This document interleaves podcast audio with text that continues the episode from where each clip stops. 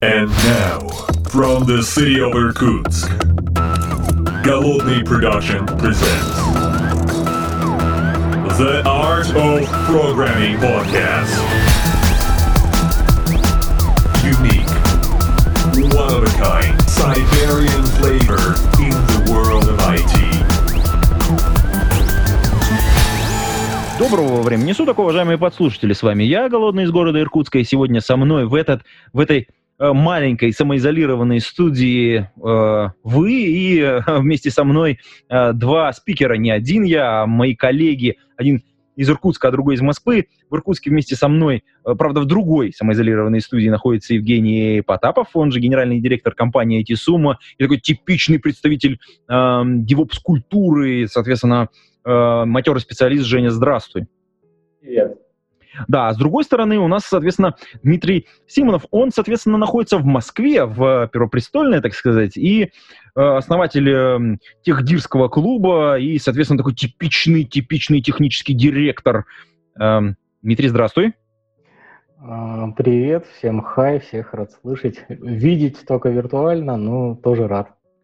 Да, э, мы вот, э, несмотря на то, что мы сейчас вот здесь собрались таким тесным кружком, мы должны обсудить очень важную историю. Вообще, она меня последнее время очень сильно эм, трогает. Э, Дело в том, что вот как бы я какое-то время назад преподавал и, в общем, какое-то отношение к преподаванию имею. Каждый раз, когда есть какая-то возможность получить новые знания, я стараюсь что-нибудь прочитать, посмотреть. Сейчас моя работа очень плотно связана с такой историей, как э, облака в целом и, в частности, Kubernetes.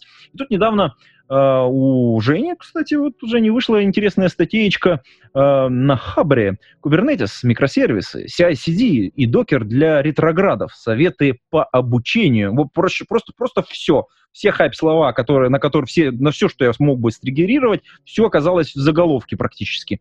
Женя, как так получилось? Ты просто взял и просто вс- вообще такое впечатление, взял словарик и просто с него все переписал, а получилось э, такое крутое название. Слушай, но э, на самом деле главный ретроград в этой статье — это я. То есть я, как человек, который занимается надежностью сайтов, э, всегда подозрением относился к новым технологиям. И э, если говорить по нашей компании, то несмотря на то, что мы активно занимаемся э, кучей новых вещей, я всегда был такой, стал таким немножко матерым админом, который с подозрением относился ко всему новому. Но в какой-то момент стало понятно, что мир изменился, и я решил понять, как мне э, самому лично, как техническому э, инженеру, э, нагнать тот гэп, который у меня произошел, пока ну, я занимался бизнесом и другими вещами. И оказалось так, что оно одно цепляется за другое. То есть ты хочешь разобраться, ну, ты трудом как инженер разберешься в Kubernetes, если не поймешь, а, для чего это все нужно, да, для чего все нужно, для того, чтобы так или иначе мантейнить микросервисное приложение, что такое, как, как, как, как выкладывать и так далее. То есть оно все цепляется одно за другое. Это некий стек, который, в принципе, некий пласт, который нужно изучить.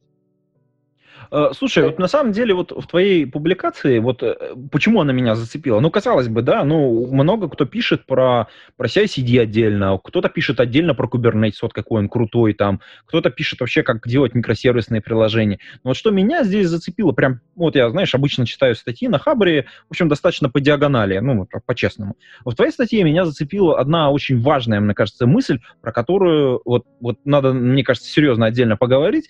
Это эм, и она мне кажется очень важной вот в целом в контексте того, что мы сейчас будем обсуждать, это что в нужный момент времени в какой-то вот надо понять, что произошел какой-то вот новый тренд, он не просто был какой-то трендом на новье, какой-то какой-то хайп, а он стал уже некоторым, ну, таким, некоторым, некоторой постоянной, некоторым, некоторым стандартом. И вот как понять, что что-то новое, а каждый день что-то новое происходит, что-то новое уже стало стандартом? В какой момент это происходит? Это большая загадка для меня. Дима, может быть, ты знаешь. Я потому что я попался в такую ловушку. То есть я изучал, э, ну, я, я всегда, как я говорю, я с подозрением относился к новому. Есть потрясающая статья Джоэля Спольски, которая называется, по-моему, «Астронавты от архитектуры», которая обсуждается, как э, Microsoft поддерживает, э,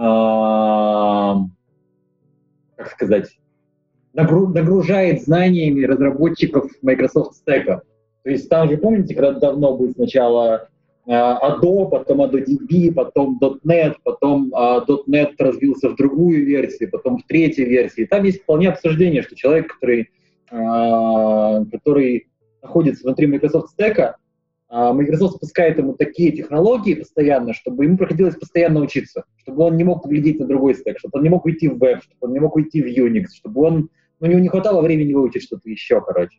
И именно из-за этого я с подозрением относился к новому, потому что я понимаю, что многое новое искусственно созданное. Но вот как при этом, например, команду увидеть, что что-то новое стоит того, как инженеру понять, что вот что-то новое, оно вышло, и это надо изучать, я, я не знаю. Угу. А вот э, Дмитрий типичный представитель у нас технического директора, да, ну, это как образа технического директора, человека, который, в общем, следит, должен следить в некотором смысле за тем, куда двигать э, в целом свою команду разработки или вообще в целом э, разработческий стек э, в компании.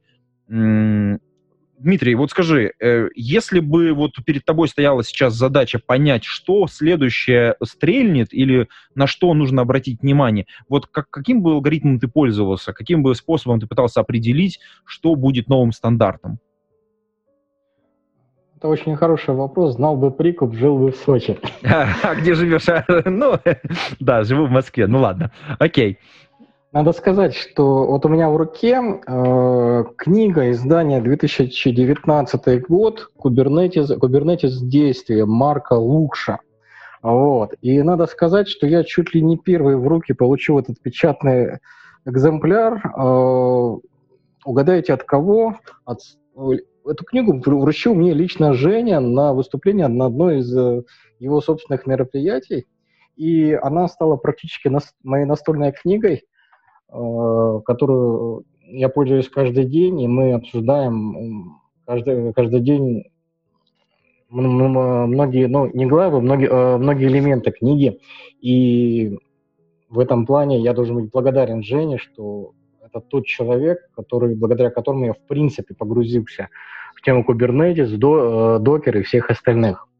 Я, кстати, нашим подслушателям напомню, что мы, ну, тем, кто давно сидит, они, конечно, в курсе, что мы как-то обсуждали историю появления русскоязычного издания, соответственно, этой книги, а, потому как компания Жени и Женя лично принял участие в такой технической редактуре этой книги. А, само, э, сама книга издана, по-моему, в ДМК издательстве, если я правильно помню. Ну, ссылочку мы добавим в шоу-ноты, естественно, и на статью, которую мы в самом начале начали обсуждать, и ссылочку на книгу. И если я правильно понимаю, кстати, сейчас э, на английском английском языке готовится выход второго издания этой же книги, о чем мы говорили в одном из предыдущих подкастов, кстати. Эм, с, не, с большим нетерпением я жду появления, вот, э, так сказать, второго издания этой книги, потому что понятно, что в 2019 году она была переведена на русский язык, она очень свежая, но, тем не менее, прогресс идет, что-то меняется, и действительно э, многие вещи, в общем, они в нашу жизнь потихонечку-потихонечку вползают. Вот у меня вопрос э, в связи с тем, что ну, книга есть, это уже такое фундаментальное знание. Возможно, это, кстати, один из атрибутов того, что э, действительно что-то становится стандартом. У него появляются атрибуты какие-то, учебные курсы, пособия, книги отдельных авторов. Э, ну, понятно, там этот хайп проходит, э, но если вот уже он начинает переводиться на разные языки, может быть, это является как бы э, таким движением вперед.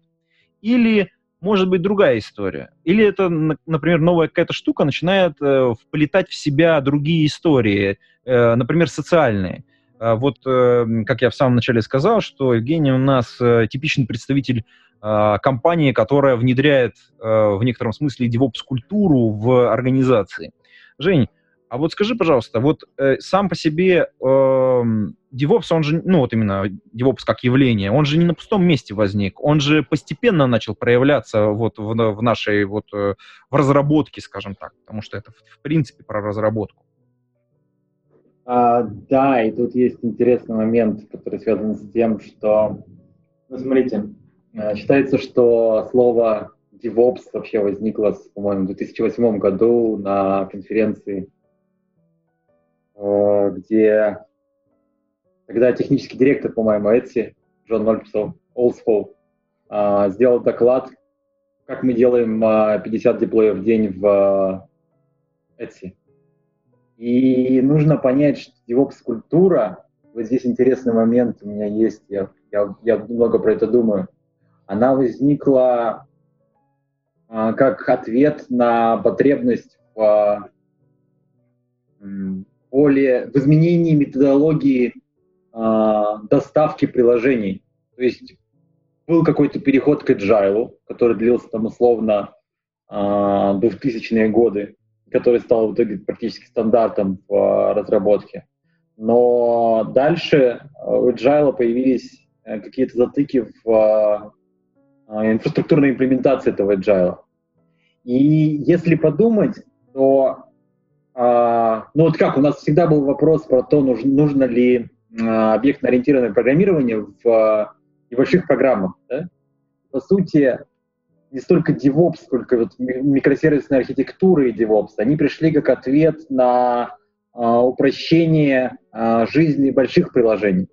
Но поскольку это стало повсеместным трендом, то оно вошло и в а, небольшие приложения. Ну, условно, сейчас каждый а, микро, я, я не знаю, насколько это правда, я хочу даже, может быть, опросы строить, знаю. А, мне интересно, насколько новый сейчас программист, который вот недавно научился, он представляет себе жизнь без докера вообще. То есть, возможно, что он хочет написать Hello World, но он напишет его э, микросервисно, он напишет его stateless, он напишет его в докере, он захочет его куда-нибудь выложить, где этот докер будет поддерживаться. Может, Kubernetes, может, какое-то облако куда-то еще. Вот. Насколько это необходимо, я сейчас... Э, это, опять же, вопрос повсеместности технологий. То есть, мне кажется, что когда-то было время, когда ООП а, было в таком же состоянии. То есть думали, а нужен, ну, ну, нужен ли ООП подход для небольшого приложения. Сейчас, мне кажется, мы находимся в том же состоянии, когда мы говорим, а нужен ли микросервисный подход, а, нужен ли переход к DevOps для небольшого приложения. Это хороший, кстати, вопрос. Э, вот мне у меня какое-то раньше было э, ощущение, вот я для себя там, например, про объектно-ориентированное программирование, ответ такой дал. Если это что-то, что я могу написать в течение там 3-4 часов один, э, то там никакой оп не нужен, то есть это, скорее всего, какая-то скриптовая история. А, и если э, это поддерживать нужно будет большой команде и передавать между людьми, то тогда, соответственно, ну и, соответственно, это будет больше четырех часов на написание, тогда какое-то объектно-ориентированное программирование не нужно было. Вот у меня был такой ответ. Он может быть немножечко глупый э, с точки зрения там, с, э, с точки зрения там потраченных ресурсов, возможно, на начальном этапе написания, но с точки зрения того, там, долгосрочной поддержки, э, возможно, не совсем глупый. Э, но вот с точки зрения микросервисов я действительно не имею какого-то вот э, четкого мнения, в какой момент должны появляться микросервисы. Я действительно в последнее время замечаю, что огромное количество ребят пишут э, софт, э, основываясь на том, что вот есть докер, и это уже, ну, как бы, ну, без него уже никуда. Потому что вот это вот воспроизведение окружения, э, разворачивание где-то. И, кстати, надо отметить, что все ну, более-менее крупные провайдеры, ну, клаудные провайдеры, они, естественно, все заточились э, на вот какую-то историю с микросервисами и историю с, соответственно, с докером как одним из вариантов, э, собственно говоря, эм, имплементации вот тех самых контейнеров, ну, таких э, кубиков, из которых можно что-то строить. И надо отметить, надо отметить, что у нас в России мы тоже не, не отстаем, у нас тоже хорошее решение существует на рынке, которые позволяют это дело, соответственно, в облаке просто полностью всю инфраструктуру развернуть. Здесь я, конечно, я говорю и, и там про Яндекс, которым, мимо которого нельзя пройти, и про всех остальных, э, которые как бы тоже двигаются в ту же самую сторону, потому что понимаешь, что, ну, как бы это вот новое, новое наше новое. А вопрос, кстати, а CI-CD, вот как э, тоже ответ на вот эту историю, он же тоже возник не сразу. Это история про то, что мы все храним в коде. Он, э, эта история тоже очень долго развивалась, и она была маргинальная очень долго. То есть, что у нас документация, на, это, это есть код, э, то, что мы все, то, что мы собираем наш код, это тоже, ну, это тоже какой-то код, и, соответственно, то, что мы инкрементируем, накатываем, откатываем, соответственно, изменения автоматически через наши репозитории, в котором мы все храним. Это как-то вот очень долго было маргинальной какой-то историей, потом, потом как-то она раз и стала э, стандартом. Сейчас, в общем, нельзя представить проект, в котором нет CI-CD. Даже какие-то стра- маленькие сайтики, они тоже становятся CI-CD, в общем, очень быстро. Надо сказать, что ну, понятно, что CI-CD а, в разы увеличивает а, доставляемость фич в продакшн, но кроме того, я как технический директор должен отметить, что без CI-CD невозможно нормаль, нормального ритма разработки. Нету, нету CI-CD, разработчик э, тратит свое время на то, чтобы ждать, пока освободится какой-то стенд, чтобы прийти туда, сделать git, э, проапдейтить какие-то, какую-то базу данных. Э, в это время какой-нибудь другой разработчик э, лезет в выкатывает, они мешают, мешают друг другу, и в результате э, возникает большая-большая путаница. И самое главное, тестовый стенд, он становится не образцом того, что можно выкатить в продакшн, а элементарным зоопарком. Разница в разработке очень простая. Скорость разработки увеличивается в 2-3 раза, если можно по щелчку пальцев поднять любую тестовую девелоперскую среду. Это невероятно удобно, когда э, приходит менеджер или за, заказчик, просит какую-нибудь одну, одну мелкую фичу. Э, разработчик тратит там сколько-то часов на эту мелкую фичу, э, по щелчку пальца выкатывает тест-среду и демонстрирует специально эту фичу в отдельной тест-среде. Это очень удобно. На наших э, рабочих машинках висят по 100-200 таких тестовых сред, которые реализованы тем, на, на том же самом докере. Э, и это очень живая, живая история, которая позволяет э, и комплектовать релизы, и тестировщикам работать, и избирать, как избирать на по фичам, э, так и по релизам. И надо сказать, что большую часть из этой практики э, подсказал вот скромно молчащий Женя. Жень, передаю тебе слово. А, здесь есть, опять же, блин, извините, что я все про одно и то же. У меня есть а, интересный такой а, вопрос себе и, может быть, к Диме. А, вот мы говорим про микросервисы, и мы говорим про ОП.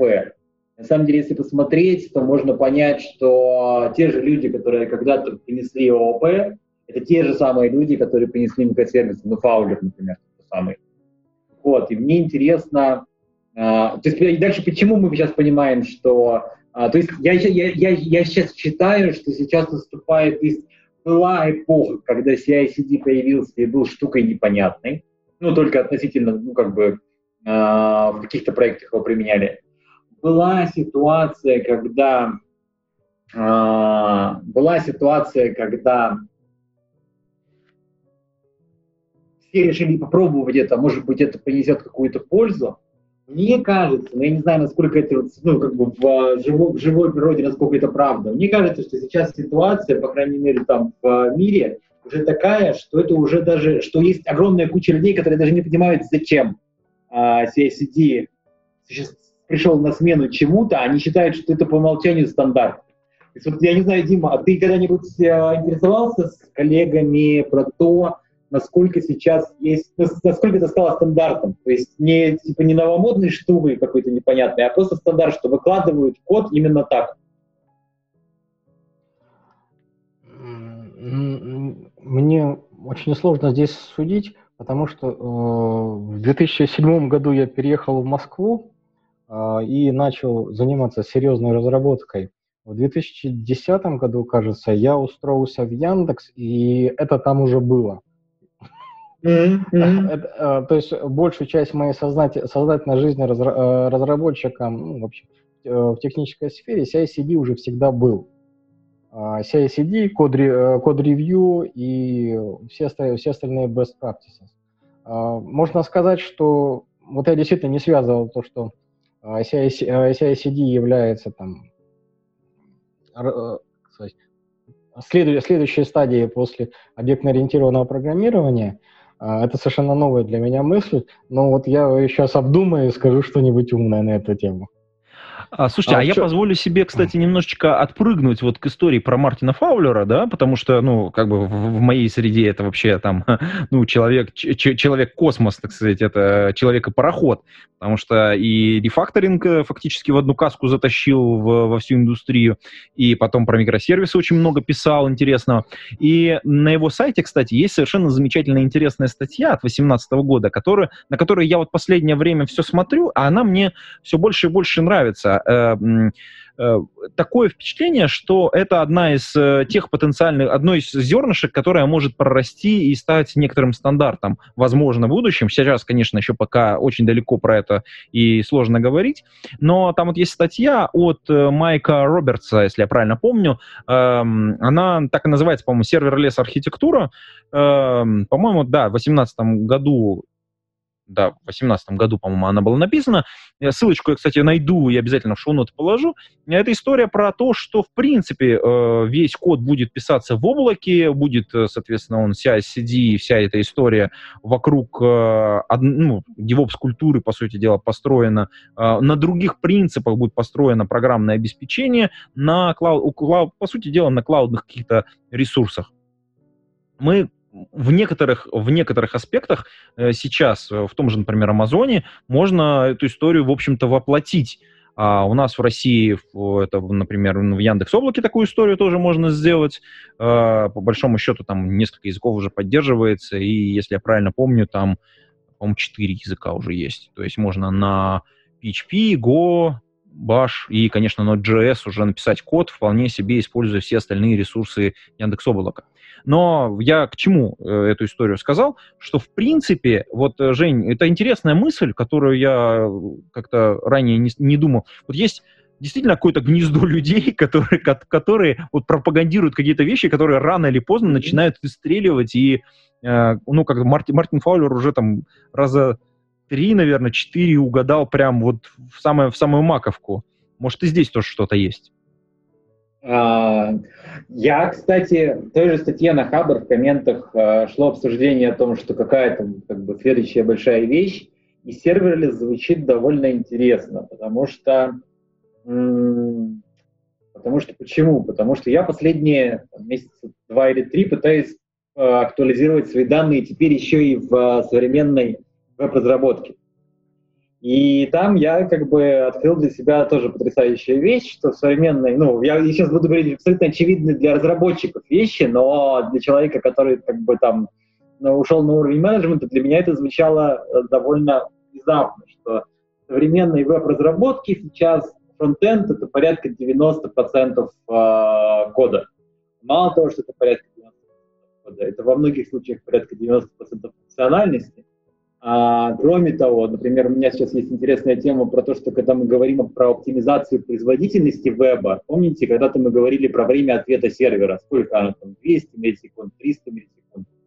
А, ну и как бы долгое время ответа было там, предположим, одна секунда очень долгое время ответа. Но ведь сейчас на самом деле вот это время, одна секунда, она составляет процентов 10 от того, что дальше будет рендериться в браузере как там будет рендериться Angular, как там будет рендериться React и так далее. И э, весь фактически э, вся работа по созданию э, приложения, она перешла во фронт. Что означает, что за бэкэндом остается некое API, по сути, небольшое. И это некое API, э, оно может работать довольно атомарно, учитывая что, то, что я сказал, что современные программисты, например, многие будут думать, что стейтлес приложения по умолчанию стоит. А, например, когда я учился, не знаю, Perl и PHP, я считал, что файлики можно складывать на диск. Скорее всего, программист, который учится в этом году, не представляет, что есть какой-то диск. Он представляет, что есть какой-то persistent storage, который можно подключить, но вообще он думает, что, скорее всего, все данные надо складывать в какую-то uh, shared базу данных, но не на диск докера, который исчезнет сразу же. Вот, э, поэтому... Может быть, даже в какую-то очередь, э, которая в памяти да. Расположена. Поэтому, и да, я сейчас смотрю, ты что ты сказал, статья Робертса, она же тоже у Фаулера. Короче, serverless звучит э, подозрительно интересно. У меня есть, извините, я немножко разговорился, у меня есть одна теория, почему была проблема у э, инженеров, связанных с э, обеспечением надежности Kubernetes. Потому что я, это я немножко разгонюсь про идею э, микросервиса, это ОП. по сути, если предположить, что каждый микросервис — это некий большой объект, то э, ведь идея заключается в том, что мы вместо монолитного приложения с кучей объектов создали множество отдельных приложений и объектов, которые коммуницируют между собой. Но коммуникация межпроцессная между серверами никогда не была действительно э, надежной. То есть внутри операционки, внутри одного приложения, там будут какие-то ассемблерные колы, вызовы функций все равно. А вот если мы запускаем условно 5 экзешников, 5 исполняемых файлов, которые между собой коммуницируют, это уже может быть ненадежно. И от этого взял, взялось как раз э, предупреждение перед переходом на новый стек. Возможно, от этого. То есть переход к ОП, возможно, был не настолько сложный, потому что не предполагал снижение надежности инфраструктуры. А переход к микросервисам предполагает усложнение обеспечения надежности инфраструктуры. Ну, на первом этапе, пока мы не говорим про, про клауды.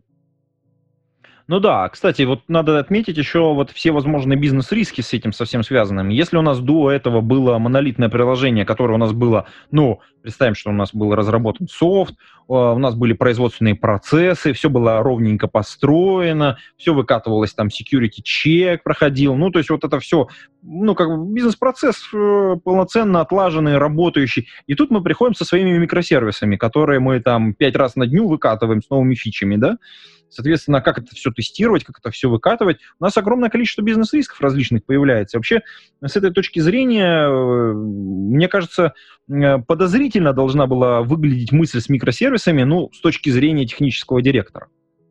Да, с точки зрения технического директора бывает такая история общения между микросервисами.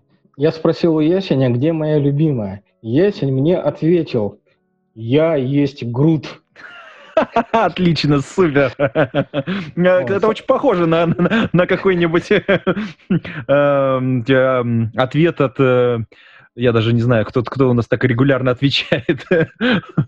Вот, но и микросервисы вполне возможно, э, ну, даже не вполне возможно, а регулярно сталкиваются э, с такими ответами вместо того, того что они ожидают.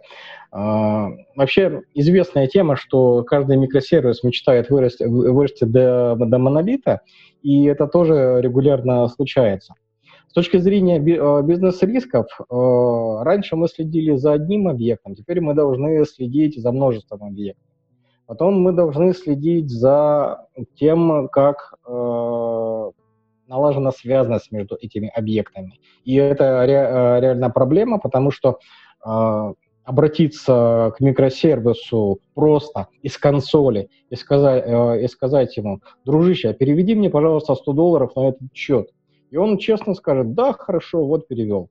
А, соответственно, ему может сказать кто угодно, без, ну, если не налажена инфраструктура, если он не валидирует, кто к нему обращается.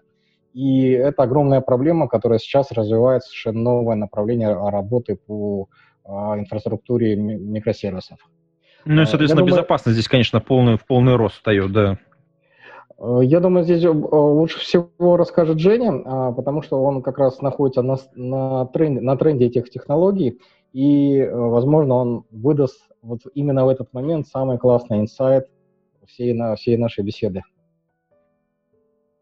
Женя? А я. Здесь есть суперинтересный вопрос который касается того, э, где расположена инфраструктура, которая микросервисы менеджер.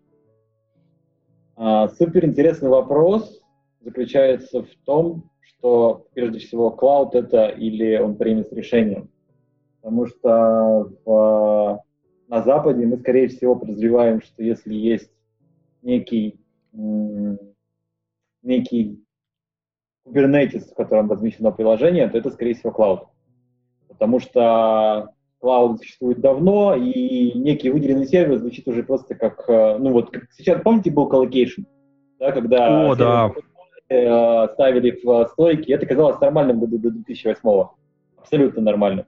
Потом э, люди стали арендовать сервера и удивляться, как раньше когда-то хотели кулер, э, ну там была задача поменять кулер в сервере, да, самому найти, купить на рынке кулер и пойти его поменять. Такое, такое перестало существовать. Мне кажется, скоро дедики будут location, то есть оно перейдет к облаку. И облако на себя, ну, это я звучу сейчас, конечно, немножко сектантски, но оно там, по крайней мере, на уровне менеджмента инфраструктуры закрывает на себе э, проблемы с э, security.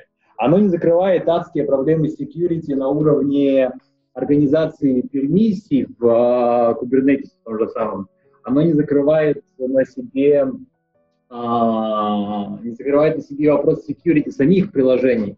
И это супер горячая тема сейчас, как раз там буквально недавно в очередном каком-то э, JavaScript модуле нашли какую-то дыру, а, или, или, по-моему, э, JavaScript модуль, который был длиной условно в одну строчку, положил, э, положил создание всех докеров ICT, которые загрузили себе React, по-моему, что такое.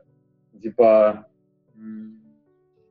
современная индустрия настолько доверяет чужим решениям, это настолько, опять же, горячая тема, и все говорят, что нужно внедрить security в DevOps, и это настолько по-прежнему э, не меняется, что это немножко устрашает. Там есть у нас у нашего знакомого есть канал, который называется «Утечка информации», и а, там а, буквально ну, постоянно какие-то те или иные а, выгрузки баз, которые возникают как раз потому, что, ну, как бы, а, темпы, вот, вот что я скажу. Проблема современной безопасности заключается в том, что она только находится на начале э, своего пути внедрения в DevOps. Ну, в начале, там, несколько лет. А данные, которые хранятся в приложениях, которые разрабатываются с 50 релизами в день, они супер критичны для людей. Вот. А, ну, а раньше люди писали сайтики, просто сайт, домашняя страница, интернет-магазин, ну, не интернет-магазин, домашняя страница, что-то еще, никогда не думали про безопасность. Сломают домашнюю страницу, ну, окей, ничего страшного нет. Теперь сломают сайт, выгрузят персональные данные пользователей. И, ну, там отношение это потихонечку меняется, но DevSecOps это, как бы, если есть интерес у кого-то из слушателей, чем стоит заняться сейчас как э, инженеру, чтобы получить э, супер полезные на рынке навыки, я считаю, что это должны быть навыки DevSecOps security в человека, который сможет строить security в компанию, которая делает 50 релизов в день. Слушай, ну это звучит как HR-совет прям вообще.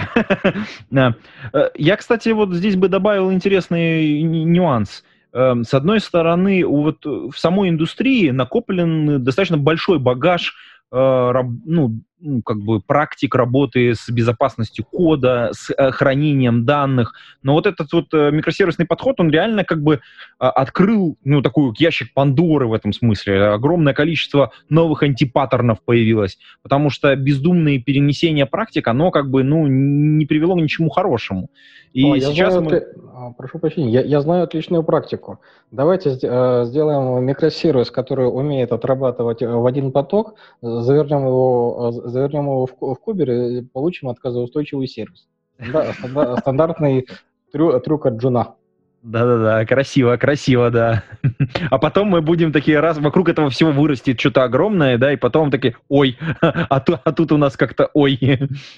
А все вме... а каждый экземпляр сервиса ходит на самом деле в одну и ту же базу данных. О, красиво.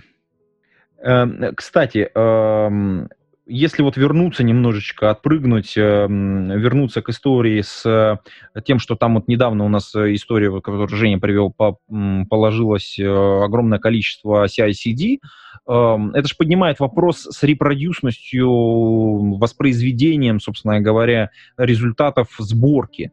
То есть здесь нам на помощь приходят различные варианты с монорепой, Помните, по-моему, год назад вот прям это был такой огромный хайп была попытка всех крупных компаний переехать в некоторый монореп, который бы контролировал, э, с одной стороны, весь э, код, необходимый для того, чтобы собрать в некотором консистентном состоянии существующие, э, существующие разработки, и, с другой стороны, системы сборки, которые вот с этими монорепами работают и позволяют, соответственно, собирать код, ну, так сказать, воспроизводить его такое консистентное состояние, что если мы вот на эту версию пытаемся собрать, то она 100% будет собрана. Ну, то есть вот я на, на скидку могу вспомнить, история с Базелем была, вот прямо она очень активная, э, от, Google, от Гугла, по-моему, это продукт. Да, есть, есть такое направление. В общем-то, у него есть вполне устойчивое обоснование, которое говорит, что если у нас продукт состоит там, из нескольких э, элементов стека, ну, допустим, Python, Python, нода, нода реактовское приложение и, допустим, какие-нибудь хранимые процедуры в PostgreSQL ну, чтобы, чтобы совсем все, все разное. И, соответственно, а если мы будем их хранить в, е, в, единой репози, в едином репозитории, у нас э, в одной ветке всегда будет консистентная друг к другу вер, версия этих приложений. Соответственно, мы через стандартные CI-CD э, соберем комплект, комплект этих приложений, они будут друг к другу подогнаны и отлично выкатятся в продаж. Есть такой подход, и, насколько мне не изменяет память, э, идея единого репозитория, она пришла Э, собственно, из самого э, Гугла, который вообще, говорят, хранит в гите вообще все. Одной репозитории гит, и с этим связывает, кстати, огромное количество фич, фич гита, который умеет там вытаскивать отдельно, одну, отдельно кусок директории, отдельно только его ветки и конкретные файлы. Но передаю слово Жене, здесь, возможно, он что-то сможет дополнить от себя. А, ну да, прошу прощения. И у этого всего есть оборотная, оборотная сторона медали. А, соответственно, приходится учить все, э, все эти подробности и жить э, с, огромной, с огромным репозиторием, таскаться с ним как с чемоданом без ручки. Жень? Да, я здесь э, даже не знаю, что дополнить. Э, Дима все классно сказал. Хорошо, это я вырежу, и мы аккуратненько перейдем к, друг, к другой теме. А, Жень, меня волнует еще одна такая история. А, вот э, ты, наверное, наблюдаешь э, среди своих клиентов или тех, кто к вам в начальном, так сказать, на начальном этапе вот этой вот э, DevOps-трансформации приходит, когда люди понимают, что да, вот они находятся в состоянии вот человека, ну, такого оказавшегося за бортом немножечко технологий, которые вот сейчас уже шагнули и стали стандартом, и они хотят э, обновить свою разработку, хотят въехать в докер, хотят э, наладить CI-CD, ну, вот, принести вот это вот э, новый стек, назовем это так, да, и, соответственно, и, и внедрить э, в некотором смысле DevOps-культуру внутрь своей организации, э, что их останавливает? С чем они сталкиваются, по твоему мнению, какие там есть проблемы?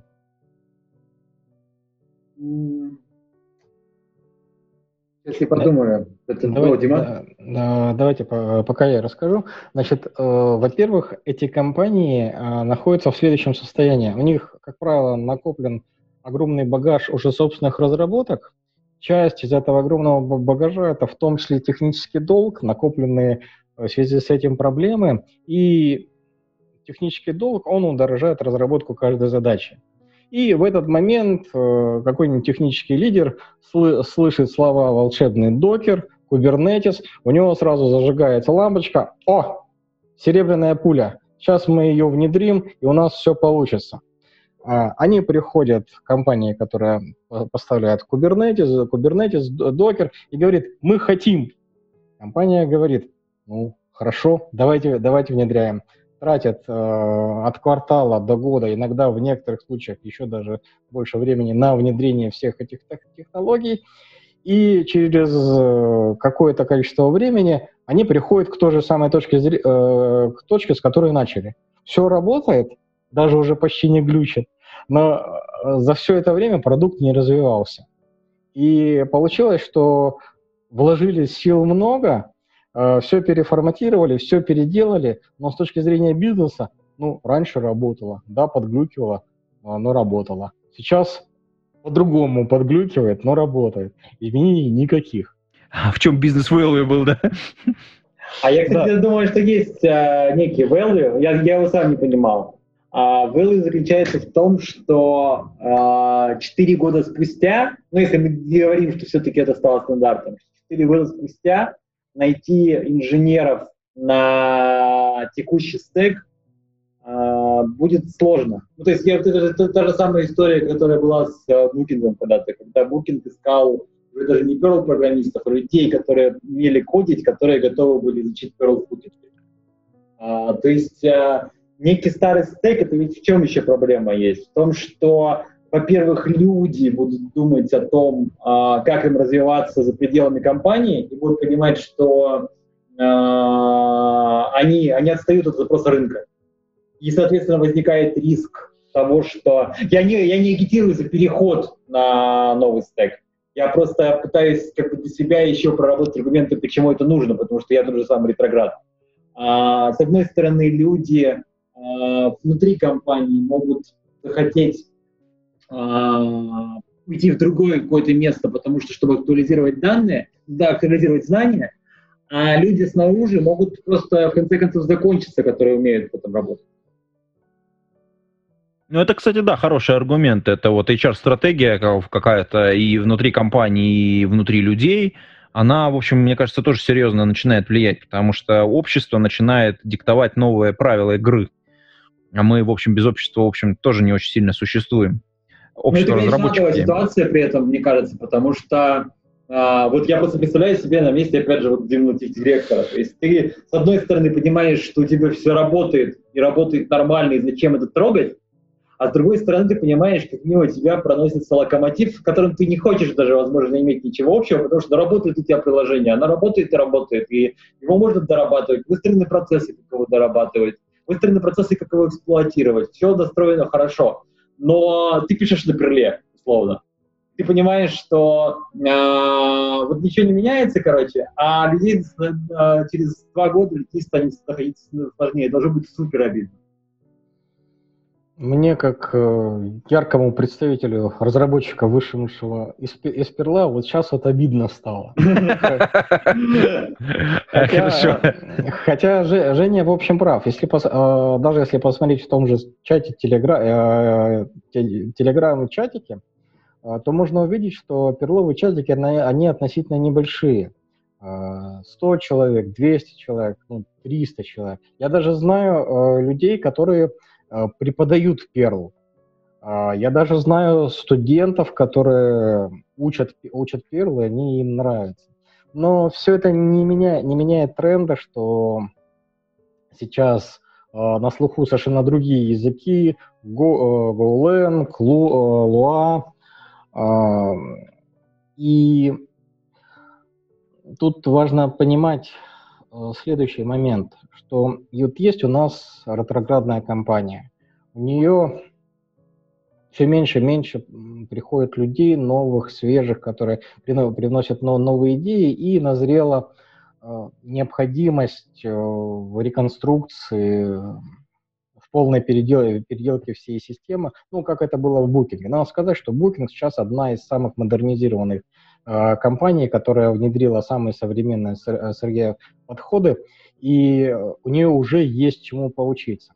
Надо понимать, что вот эта модернизация э, – это очень дорого, э, дорогое мероприятие. В чем заключается дороговизна? Есть понятие разработки, есть понятие эксплуатации. Эксплуатация, когда все процессы, налажены, осталось только действовать по четким инструкциям водить этот поезд, либо пароход, либо самолет. Там тоже нужны какие-то знания, но это э, здесь уже нет, э, нет места экспериментам. Ну, это как по рельсам катиться. Э, и в этот момент э, ты оказываешься в паровозе, который паровой, его надо переделать на современный какой-нибудь сапсан. Мы, мы едем на этом паровозе, и его надо перестраивать, э, и причем это делать на ходу. И в этот э, момент ты привлекаешь и супер-пупер дорогих разработчиков, девопсов, архитекторов и массу еще других людей. И, но при этом ты по-прежнему должен оказывать услуги, э, возить людей. И, соответственно, обеспечивая одновременно и развитие, модернизацию и эксплуатацию, ты тратишь безумное количество ресурсов. А кроме того, люди, которые работают на перестраивают паровоз, они привыкли принимать дорогие решения. Они экспериментируют, либо э, делают какие-то супердорогие фичи э, с новыми фишками. А давайте вот это попробуем. Либо какую, какой-то исправляют баг с помощью какой-то хитрой технологии. То есть, а вот еще вот так можно. И к моменту, когда паровоз почти уже превратился в Сапсан, э, мы получили что? Мы получили действительно работающий Сапсан, который выполняет все, необходи, э, все необходимые э, услуги, э, но при этом мы получили команду, которая умеет только развивать, она не умеет эксплуатировать Сапсан. Причем это совершенно два, два разных класса, класса услуг. Эксплуатация и развитие. И в этот момент возникает необходимость что-то делать с этой командой, командой развития, которая уже больше по факту не нужна. И вот здесь вот начинается очень интересная история, когда приходят многие, э, многие там э, весьма солидные разработчики на Хабра-Хабра статьи, они начинают публиковать, как они модернизировали свой паровоз Сапсан и в чатике, и начина, начинают ныть о том, что а вот бизнес злой, не дает, не дает теперь э, новые эксперименты, у него там э, супер теперь кровавый enterprise, и никакой, никакой, никакого вектора для развития. Что делать, мы не знаем, они плохие, мы хорошие. Тут, возможно, Женя что-то сможет подсказать. Передаю ему слово. О, нет, Дим, все классно.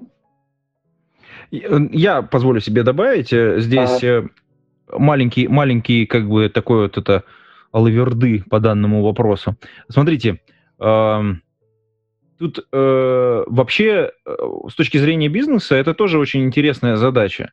Э, если мы вот подойдем уже, так сказать, немножечко на бизнес-рельсы переключимся, с одной стороны, мне нужно что-то делать, активно развивать и активно бежать в каком-то направлении, ну, условно говоря, нашаривать вот этот тот, тот самый оптимальный путь развития, да, мне нужно делать это быстро, суперквалифицированная команда, ну, знаешь, звери-убийцы просто какие-то, да, которые там фигачат с непонятной скоростью, бесконечной, и стоят, естественно, дорого. И в какой-то момент мне нужно стабилизировать продукт. Вот есть, э, раньше эта задача решалась следующим образом. Нанималась команда вот этих суперубийц, которые приходили, которые дотаскивали продукт до какой-то определенной точки, когда бизнес говорил, так, все, оп, все, хорошо. Э, эти ребята отправлялись э, в следующий продукт делать, или там, если крупная компания, то они внутри компании ротировались, а сюда приходили ребята, которые занимались уже, так сказать, уже выполняли, ну, вот как вот Дмитрий сказал, э, задачи поддержки. Мы потихонечку, аккуратненько, здесь костылик, тут костылик, тут подправим, здесь подправим.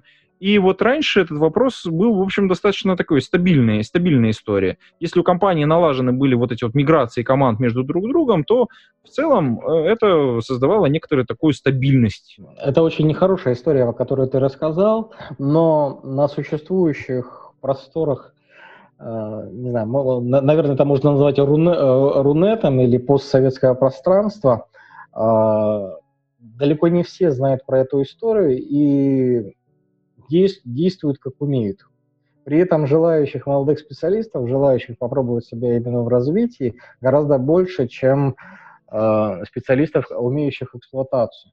Более того, говоря про команду эксплуатации, нельзя не затронуть момент, э, про который все забывают. Э, ну, все знают, насколько больная тема документации. Э, все, все знают, насколько больная тема построения процессов. Ну, про, про ее документирование я уже молчу. А, соответственно, кома... не все команды развития это умеют, а все, но все команды развития, которые берутся за развитие, а, они все равно с этим сталкиваются. Я знаю пару историй, а, когда команды почти, до... почти достроили новый продукт, но их распустили, потому что перед инвесторами не смогли отчитаться по э, формате документации. Это была очень-очень печальная история. Кстати, вот по поводу документирования и сопровождения. Вот мне кажется, тоже хороший тренд, он, э, как я вот где-то в начале подкаста говорил о том, что он возник и как-то так внезапно, ну так тихой сапой начал вот э, потихонечку проникать. Мы документацию пишем по ходу, в коде. И вот эта вот история, что, ну, как бы это как, знаете, как э, с, не знаю, как со здоровым образом жизни. 20 лет нужно говорить о том, что это нужно делать, и потом раз, у тебя, ну, внезапно большое количество людей начинает потихонечку заниматься, ну, тем или иным видом спорта. И здесь документация та же самая история. Мы начинаем в репозиториях э, писать код, э, ну, в виде кода, то есть мы не воспринимаем ее как отдельный тип работы, что это вроде как э, код, тоже, только он является документацией. То есть это отдельный продукт, но внутри нашего существующего продукта.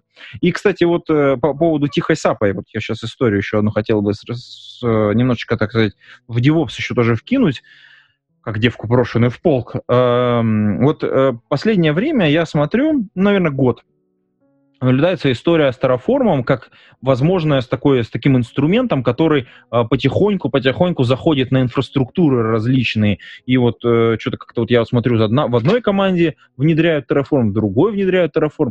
Э, Жень, вот ты как специалист в DevOps, скажи, пожалуйста, а вот что у нас вот вокруг э, Terraform происходит сейчас?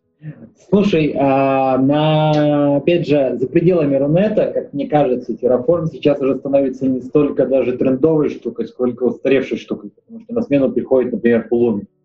Но чтобы понять, в чем прикол с Terraform, надо понять, опять же, ту мою историю про клауды за пределами России и в России. То есть и AWS, и Google, и Azure, они существовали за пределами России довольно давно, и их начинали использовать в России, но потом доллар 60 рублей, потом закон о данных, и потом долгое время каких-то нормальных клаудов э, в России не было. Что делает Terraform? Он тебе позволяет описать инфраструктуру а, на уровне какого-то DSL языка, на уровне какого-то кода, так, чтобы тебе не нужно было повторять. То есть есть, есть Ansible, который позволит тебе внутри серверов что-то сделать, внутри инфраструктуры. Есть, условно, Terraform, который позволит тебе описать твою инфраструктуру, то, сколько у тебя серверов, то, как они выглядят, то, какой они конфигурации, при условии, что ты используешь. И вот здесь как раз главный вопрос, почему в России так поздно пришло, потому что клауды только начинают довольно активно использовать у нас. Соответственно, из-за того, что клауд начинает использовать, у нас только приходит сама идея терраформа и описание инфы как код. Потому что до этого не было как таковых API для создания серверов. То есть ты же, сервера были железные. А с точки зрения а, того, на что еще можно посмотреть, я бы сейчас посмотрел, а, ну, очень много людей смотрит на Pulumi, потому что в отличие от Terraform, который, ну, тут опять же есть разделение. Есть а, инфраструктурщики и люди, которые связаны с эксплуатацией, которые больше любят Terraform, потому что у него более структурированный на собственный язык, который надо учить. Есть более близкие к софтовой разработке люди, которые любят Pulumi, потому что на Pulumi ты можешь написать на Go, на Pulumi ты можешь написать на TypeScript, и там еще, по-моему, два или три языка, которые ты можешь использовать. На JavaScript, да, по-моему, можно, да. Да, если ты можешь писать инфраструктуру да, в клауде такой, как ты ее хочешь, написать на привычном языке. Ты можешь в цикле сказать, там, сделай мне а, 10 инстансов, потом добавь мне вот базы данных, потом добавь мне тут и тот. И все это написать на привычном языке, и это сохранить в репозитории. Когда ты захочешь изменить инфраструктуру, ты берешь и просто меняешь свою программу, которая тебе инфраструктуру создаст. Программу на, не знаю, на Go, на, на, на TypeScript, на JavaScript. Это, ну, это как раз воспроизведение вот той самой идеи, что все является кодом.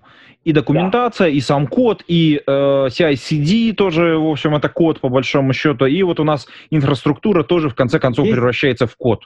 Есть интересная ловушка с описанием инфраструктуры как кода с Terraform и с Pulumi, которую я вижу у клиентов.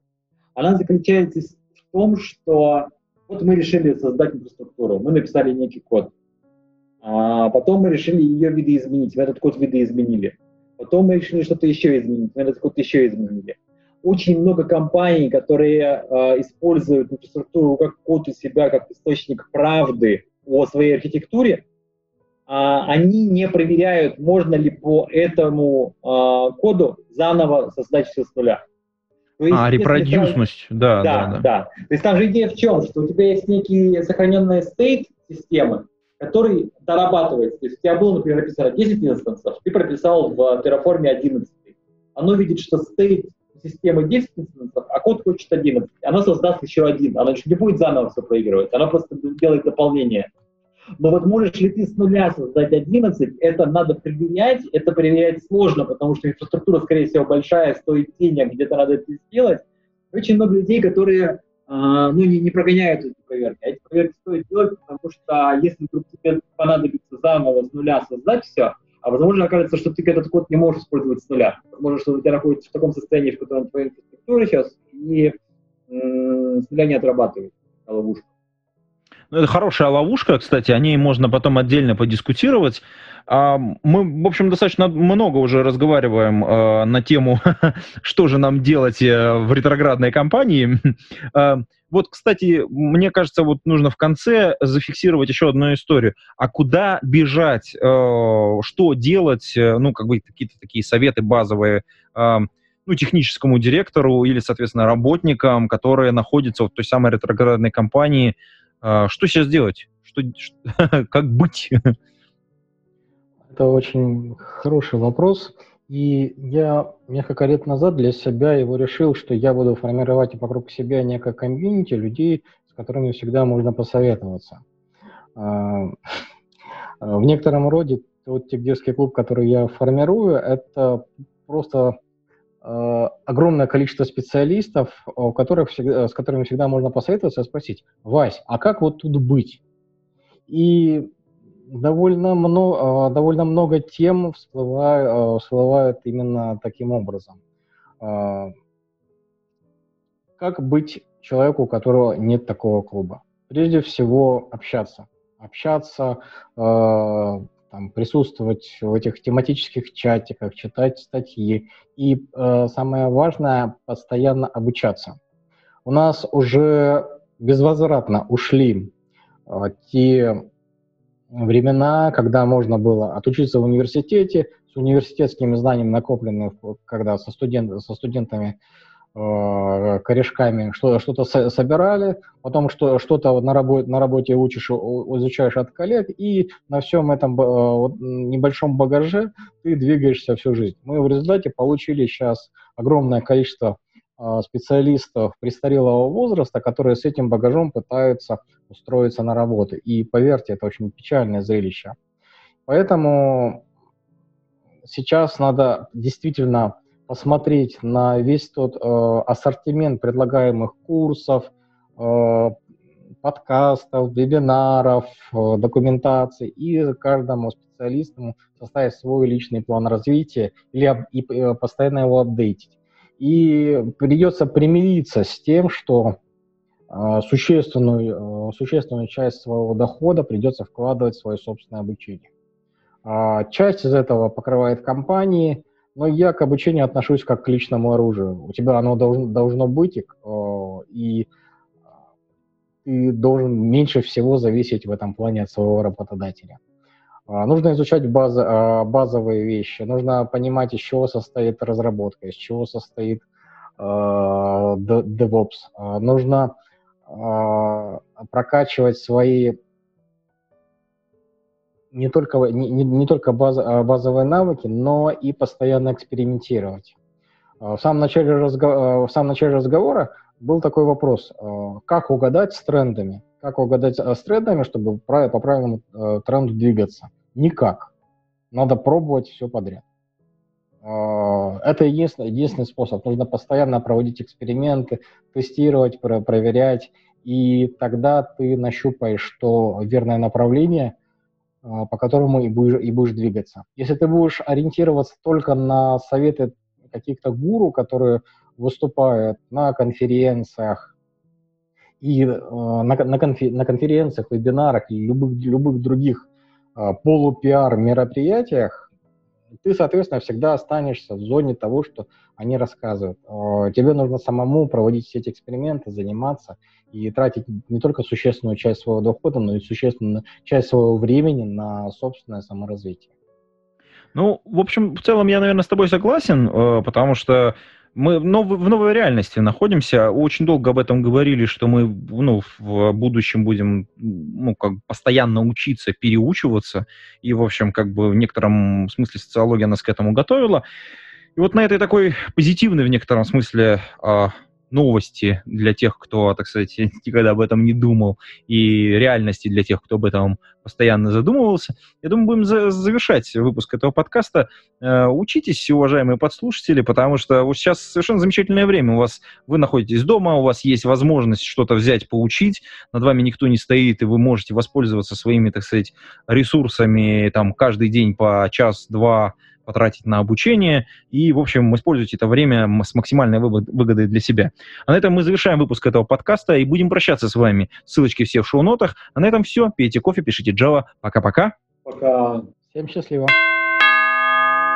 Выпуск этого подкаста выходит при поддержке патронов Александр Кирюшин, Алекс Маликов, Федор Русак, Григорий Пивовар, Игорь Кополь, Лагуновский Иван, Лео Капанин, Михаил Гайдамака, Нейкист, Ника Буру – Павел Дробушевич, Павел Ситников, Сергей Киселев, Сергей Винярский, Сергей Жук, Василий Галкин. Спасибо вам большое, уважаемые патроны. А вы, уважаемые подслушатели, можете стать э, патронами. Приходите на patreon.com голодный и поддержите выпуск этого и других подкастов.